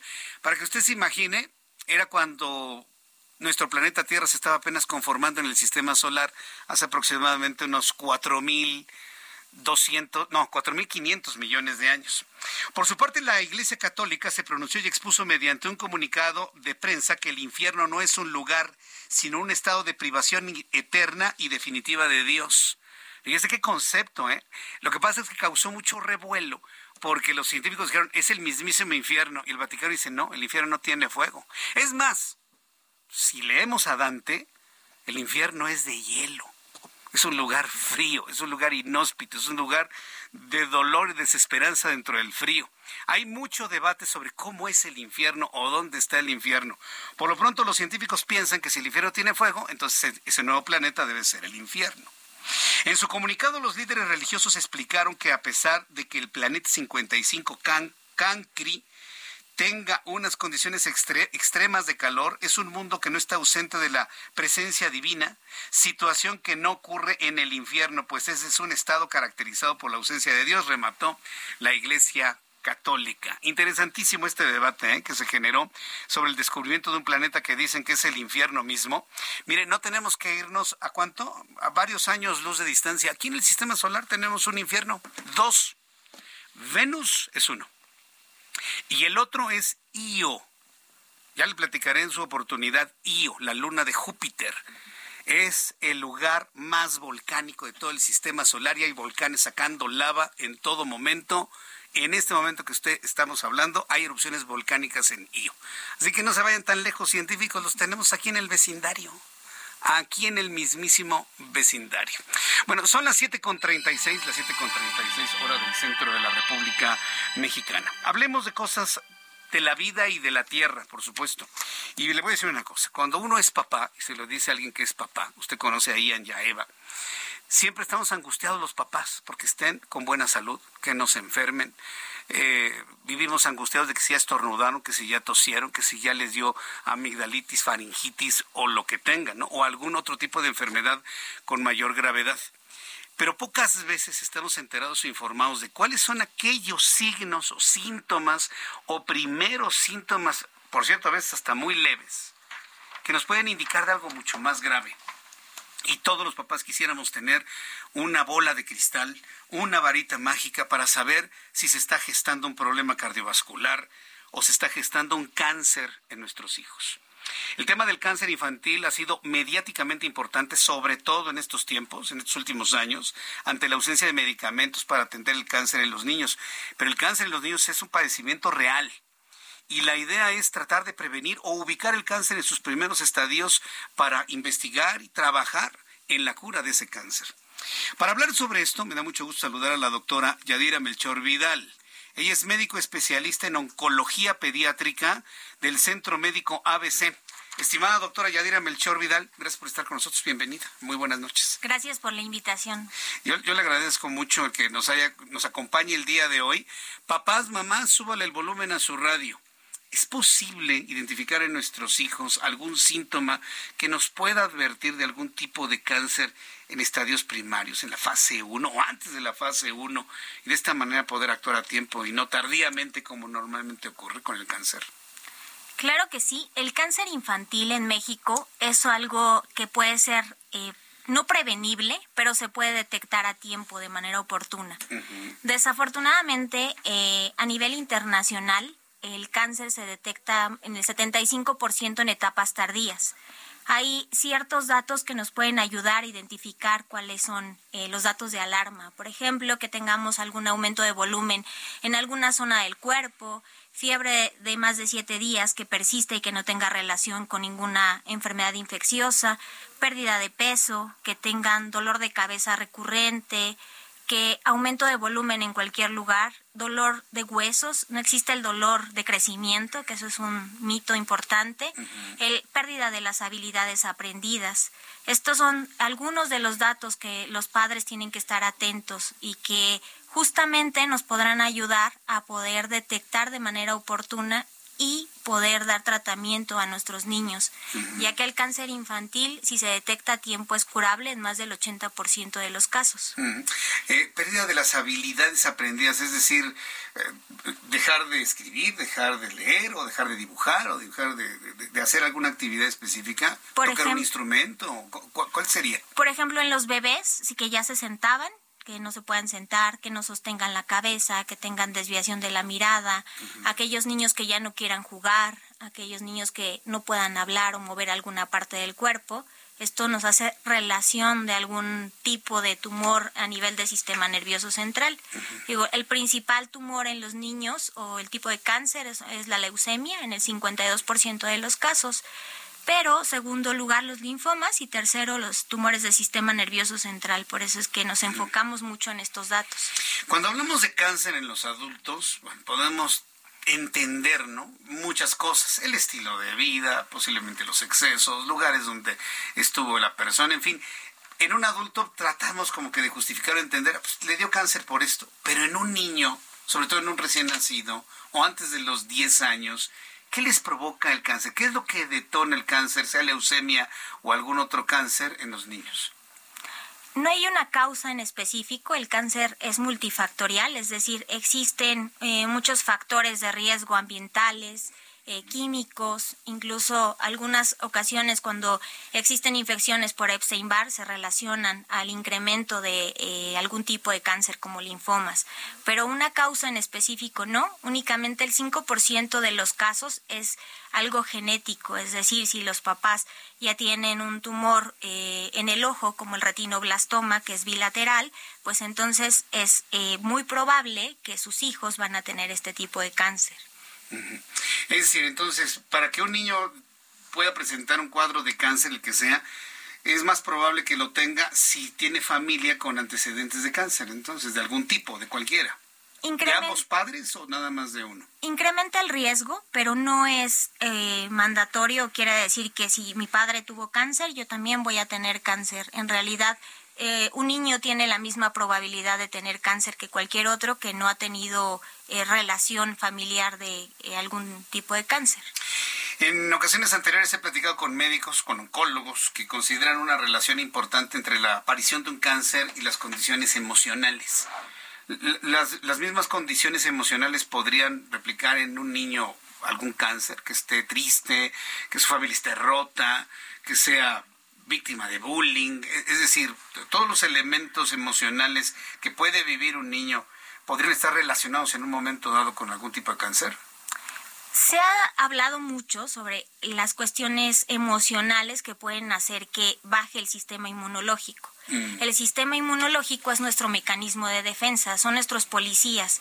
Al no tener los policías activos, pues entonces sí puede haber alguna, eh, que se les pase alguna célula que sea enferma, pero en realidad no es un factor de riesgo, hasta ahora no se ha determinado como un factor para generar cáncer en los niños.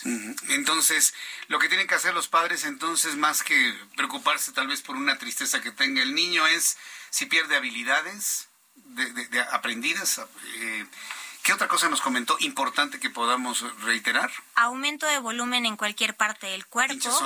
Eh, sí, cualquier bolita a nivel del eh, cuello, en huesos, el dolor óseo, fiebre persistente, eh, disminución de peso. Baja de peso. ¿Por qué bajan de peso las personas con cáncer? Porque el cáncer se nutre de muchas, de todos los nutrimentos que tiene el cuerpo. Eso hace que tengan aumento en el catabolismo, en la ingesta de sustancias y pues incrementa la nutrición hacia el tumor, disminuye la nutrición hacia las células sanas. Entonces, suena como si fuera un depredador, como si fuera un parásito, ¿no? Así es, si algo tiene el cáncer es que no tiene palabra de honor y que justamente ataca cualquier cosa, por eso puede diseminarse. Por eso es que es muy importante tener estos datos de alarma. Proporcionalmente a la población, ¿hay más cáncer ahora en los niños o se diagnostica más, doctora? Se diagnostica más, creo que eh, ahora es la segunda causa de muerte eh, a nivel eh, de los niños que tienen 4 a 14 años y justamente pues ese ha sido, por esto ha sido el trabajo del Centro Médico ABC, el poder detectar y hacer este diagnóstico y difundir estas campañas para poder tratar y hacer diagnóstico oportuno en los niños. Para nuestros amigos que quieran más información sobre este u otros padecimientos, ¿dónde hay que comunicarse con el Centro Médico ABC? ¿Hay alguna página de internet? algún número telefónico que nos comparta, doctora? Sí, eh, pues bueno, está la página del Centro Médico ABC y eh, también eh, que agradezco esta oportunidad para que puedan acudir al Día Internacional del Cáncer Infantil, donde se darán muchas pláticas e información hacia los padres. Esto se realizará el 16 de febrero en el Centro Médico ABC Campus Observatorio. Muy bien, 16 de febrero, Campus Observatorio del Hospital ABC va a ser entonces una jornada contra el cáncer que se va a realizar ahí. Así es, ese es nuestro esfuerzo, el tratar de difundir esta información hacia los padres, hacia la población en general. Y que si requieren algún apoyo, también es importante que ustedes sepan que eh, no solo es la atención de pacientes privados, una campaña importante en el Centro Médico ABC es que eh, atendemos pacientes vulnerables que no tienen esta capacidad de atención en alguna institución pública. Bien, pues eh, doctora Yadira Melchor Vidal, yo le agradezco mucho que nos haya acompañado el día de hoy, que nos haya dado toda esta información importantísima para que los papás observemos a nuestros hijos. Y bueno, pues estaremos el próximo 16 de febrero ahí con ustedes. Muchísimas gracias por este tiempo. Gracias a ustedes. Muchas gracias, doctora, que le vaya muy bien. Es la doctora Yadira Melchor Vidal del ABC que nos ha visitado en esta ocasión aquí en el Heraldo Radio. Saludo a Luis Eduardo Velázquez, director del diario y semanario Capital Ciudad de México, con su análisis del día de hoy en torno a la nueva campaña que en la capital del país está promoviendo los derechos laborales de las mujeres trabajadoras del hogar y obviamente remuneradas. Adelante Luis Eduardo, gusto en saludarte. Estimado Jesús Martín, buenas noches y un saludo a tu auditorio. En la Ciudad de México se ha estado trabajando por lograr que cada día los derechos laborales sean disfrutados por sus trabajadores. Desde hace tres años se empezó a visibilizar que la noble labor del trabajo doméstico remunerado carece de las prestaciones que obliga la Constitución. En ese periodo, según datos del IMSS, se ha logrado que 54.623 personas trabajadoras del hogar en la Ciudad de México se hayan dado de alta para obtener seguridad social. Además, se han logrado pensionar 12.091 personas vinculadas a este programa. También se lograron dar en este proceso 283.000 atenciones médicas y 24.312 incapacidades. Como verás, Jesús Martín, es muy importante esta labor, pero aún hace falta trabajo por hacer para garantizar los derechos humanos laborales de las personas trabajadoras del hogar. Por eso, el gobierno de la Ciudad de México lanzó la campaña Las mujeres nos echamos la mano. Esta iniciativa, junto con el Centro Nacional para la Capacitación Profesional, y liderazgo de las empresas del hogar y la Asociación Civil Hogar Justo Hogar irá en busca de 210.171 personas que se dedican al trabajo del hogar remunerado. De ellas, el 91% son mujeres. Por ello, el gobierno de la Ciudad de México instalará 20 módulos itinerantes que visitarán las 50 colonias con mayor empleabilidad para las personas trabajadoras del hogar. Estas colonias están en Álvaro Obregón, Benito Juárez, Coyoacán, Coajimalpa, Cuauhtémoc, Gustavo Madero, Iztapalapa, La Magdalena Contreras, Miguel Hidalgo, Tlalpan y Xochimilco. Es importante, Jesús Martín, precisar que en los módulos tanto las personas empleadoras como las trabajadoras del hogar pueden encontrar información, asesoría y apoyo para que se tramite la afiliación de una persona trabajadora del hogar en el IMSS. También se instalarán dos módulos fijos, uno en las instalaciones de la Secretaría de las Mujeres y otro en la Secretaría del Trabajo Capitalina. Finalmente, Jesús Martín, el secretario de Trabajo en la Ciudad de México, José Luis Rodríguez Díaz de León, aseguró que con esta campaña se fortalecerá el acceso a los derechos humanos laborales e invitó a los capitalinos a deconstruir los conceptos que tenemos previamente establecidos y empezar a visualizarnos y entendernos como personas que necesitamos el acceso real a los derechos humanos. Un abrazo, estimado Jesús Martín. Muy buenas noches. Gracias, muy buenas noches. Gracias por eh, esta información, Luis Eduardo Velázquez. Son las 7.48 horas del centro de la República Mexicana. Platicaba precisamente con la doctora del ABC, con la doctora Melchor, sobre la importancia que los padres de familia veamos a nuestros hijos. Todo esto se enmarca en un asunto importantísimo del amor dentro de la familia, de la comunicación entre la pareja, del amor en la célula fundamental de nuestra sociedad que es la familia. Y fíjese que me encontré con que próximamente habrá una conferencia que se llama You Are Made for More de Christopher West y de Mike Magnone y el seminario para jóvenes Living the Joy of Love. Y al ver el contenido, sobre todo el mensaje que trae, pues busqué a los organizadores, a los organizadores de esta conferencia que va a ofrecer el doctor Christopher West en México. Me da mucho gusto saludar a Javier Bravo, organizador de este encuentro con familias, que ahorita nos va a platicar detalles de ello. Mi querido Javier Bravo, qué gusto saludarte. ¿Cómo estás? Muy buenas noches. Jesús Martín, muy buenas noches. Muchas gracias por, por saludarnos y por recibirnos y también saludo mucho a tu auditorio. Gracias por, por abrirnos este espacio. Muchas gracias, estimado Javier. Pues, a ver, coméntanos un poco quién es el doctor Christopher West, a qué se dedica y sobre todo cuál es el centro de su conferencia que va a ofrecer aquí en, en México. Mira, Christopher West es, es un doctor teólogo americano, padre de familia como, como tú y como muchos de nosotros, y ha dedicado su vida a, descubrir y desempacar de alguna manera para que entendamos las personas eh, comunes eh, esta teología del cuerpo de San Juan Pablo II, que, que es una visión que nos compartió su santidad durante su pontificado, durante 155 miércoles de su pontificado, sobre lo que es la, verdadera visión de la, de la antropología cristiana, ¿no? Del hombre, ¿no?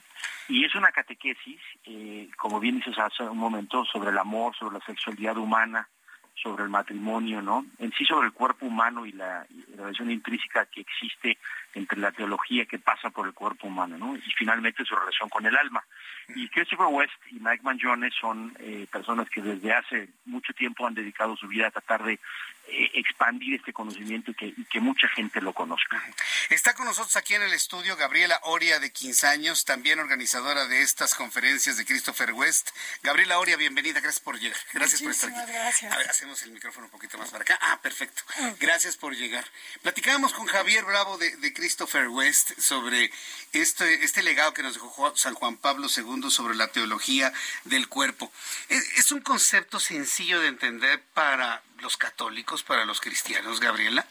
Fíjate que Christopher West tiene este don, este talento de poder explicar algo que es muy elevado, porque es teología. Sí, es teología. Con palabras que las puede entender el público en general, aunque no seas teólogo. Él tiene esa capacidad de bajarse al nivel de la gente de a pie y este y con una manera muy este pues muy sencilla y muy al alcance de todos explica estas enseñanzas. La verdad es que eso suena muy interesante porque cuando habla uno de teología nos platicaba Javier que está en la línea telefónica, pues se antoja algo pues a lo mejor complicado para alguien, pero si hay sencillez de entender el centro de todo esto, bueno, pues entonces hay el interés de poder ir a esta, a este ¿Qué es, Javier? ¿Es más una conferencia, un curso? ¿Cómo lo podrías tú calificar, Javier? Mira, es, es una presentación, es, es, un concepto que de hecho eh, diseñó Christopher West junto con, con Mike Mangione, que él es el, el, músico, y es una combinación de una conferencia con un concierto, con una, una experiencia multimedia. Entonces, como decía Gabriela, además de además de que Christopher West tiene una habilidad para eh, desmenuzar esto y hacerlo muy asequible a, a, cualquier público, es una persona muy agradable, es un melómano que le fascina la música y, y te comunica mucho a través de la música. Entonces, es una experiencia realmente multimedia, muy agradable, muy muy aplicable y, y, muy muy cercana a jóvenes, adultos, a, a, a, cualquier persona que tenga interés. Realmente es, es, un, es un formato muy muy muy innovador, muy muy diferente a lo que estamos acostumbrados.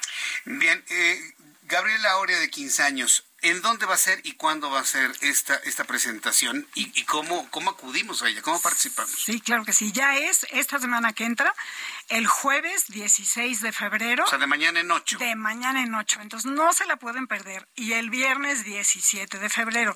Son dos funciones, es la misma conferencia en dos funciones. Uh -huh. Va a ser en el Centro Cultural Mexiquense Anáhuac, que se ubica dentro de la Universidad Anáhuac, Campus Norte.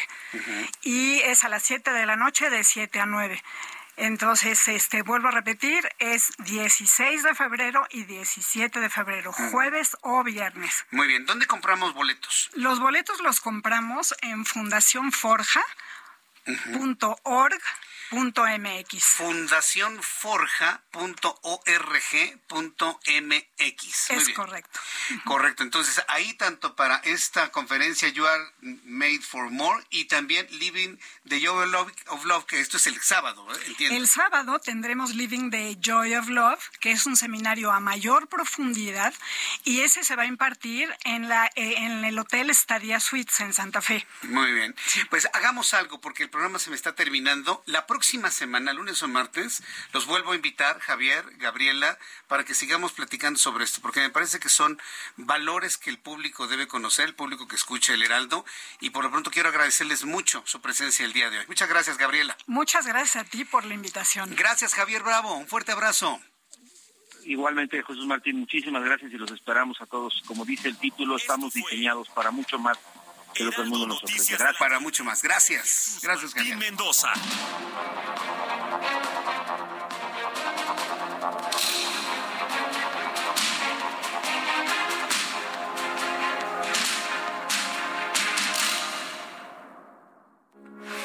Heraldo Radio, con la H que sí suena y ahora también se escucha.